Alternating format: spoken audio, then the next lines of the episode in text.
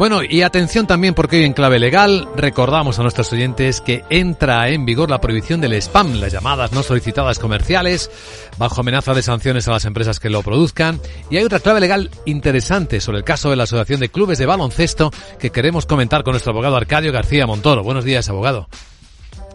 Buenos días, Vicente. ¿De qué hablamos?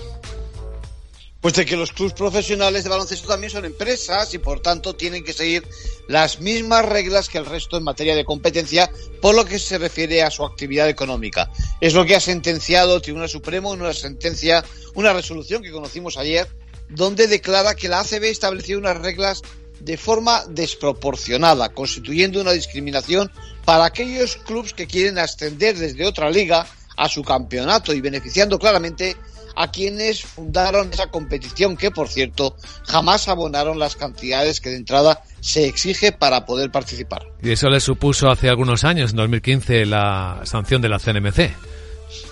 Sí, ahora, ahora la justicia ha reducido a la mitad aquellos 400.000 euros de multa porque considera que los efectos negativos solo se demostraron durante cinco años y además contaban con la aprobación de la Federación Española de Baloncesto, de manera que de alguna forma había cierta apariencia de que las normas establecidas estaban dentro de la legalidad.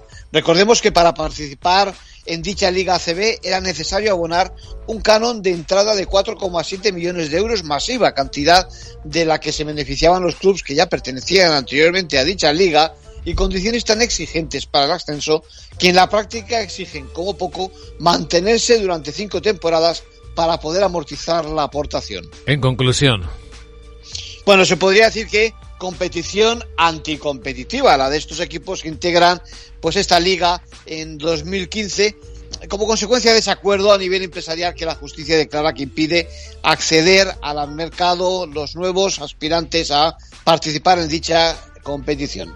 Gracias, abogado.